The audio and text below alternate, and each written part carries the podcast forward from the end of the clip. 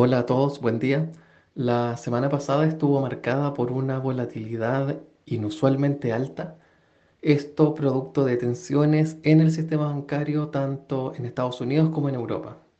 Fue una semana bien movida con varios eventos claves. Eh, primero, la quiebra del Silicon Valley Bank en Estados Unidos, el cierre de Signature Bank también en Estados Unidos, el apoyo del Banco Central Suizo a Credit Suisse eh, la inyección de varios miles de millones de dólares al sistema bancario en Estados Unidos, el aumento de la tasa por parte del Banco Central Europeo y a esto también sumamos eh, al cierre de este reporte el anuncio de UBS de, de comprar a su principal competidor Credit Suisse.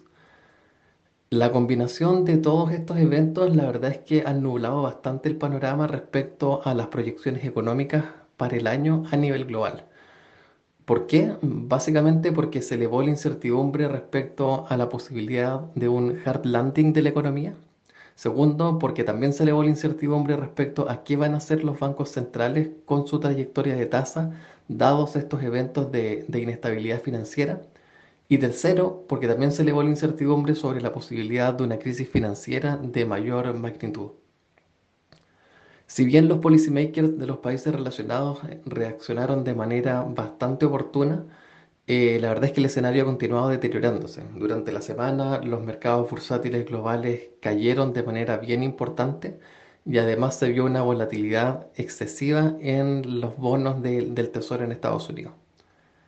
En este entorno, los bancos centrales se enfrentan a un trade-off importante entre riesgos de estabilidad financiera y estabilidad de precios. A pesar de esto, eh, la presidenta del Banco Central Europeo, tras la decisión de elevar la tasa en 50 básicos la semana pasada, declaró que no se enfrentan a tal situación.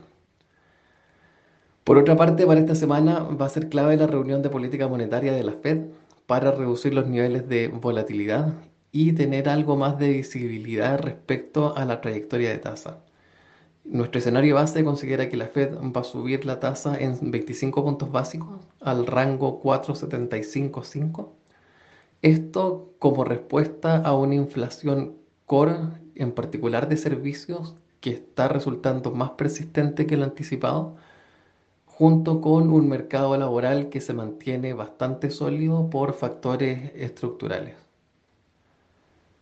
Con este aumento, la Fed mostraría su compromiso por reducir la inflación y no pondría en riesgo su credibilidad. Ahora, hacia adelante lo que suceda con la tasa de la Fed va a depender de cómo evolucione la situación de la banca. Si esta logra ser controlada, la Fed podría tener que subir su tasa más allá del 5% para reducir las presiones inflacionarias y enfriar la demanda. Pero por otra parte, si este no es el caso, podríamos ver recortes de tasa incluso tan pronto como en el segundo semestre de este año. Por ahora es algo prematuro cuantificar el impacto de lo que está sucediendo. Esto debido a que aún no hay claridad respecto ni a la magnitud ni a la duración de los eventos. Ahora, lo que sí se sabe históricamente es que las crisis bancarias tienden a resultar en, uno, menor inflación y segundo, menor crecimiento. El principal mecanismo de transmisión de esto es la reducción de la oferta crediticia. Entonces, ¿qué hacen los bancos? Tratan de preservar liquidez para enfrentar posibles retiros de clientes y al mismo tiempo son restrictivos con la oferta de crédito. Estos ajustes en los estándares crediticios tienen un impacto negativo en la demanda y esto a su vez reduce las perspectivas de crecimiento e inflación. Es importante recordar que la quiebra tanto de Silicon Valley Bank como el cierre del Signature Bank han servido para recordar que la mayoría de los ciclos alcistas de la Fed terminan con un crédito, eh, con un evento crediticio y que los soft landing han sido difíciles de alcanzar en el pasado. En definitiva, en lo poco que llevamos del 2023 ya hemos visto señales contundentes de que va a ser un año crítico para la credibilidad y la independencia de los bancos centrales, principalmente en Estados Unidos y Europa.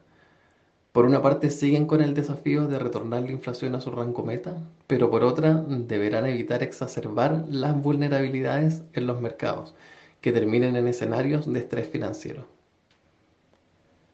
Por último, para esta semana los datos claves son El lunes, decisión de tasa en China y discurso de la presidenta del Banco Central Europeo. El miércoles, inflación en Inglaterra y el dato sin duda más relevante de la semana, la decisión de tasa de la Fed en Estados Unidos. Y el día jueves, decisión de tasa en Inglaterra y en Suiza. Eso es todo por mi parte y que tengan una excelente semana.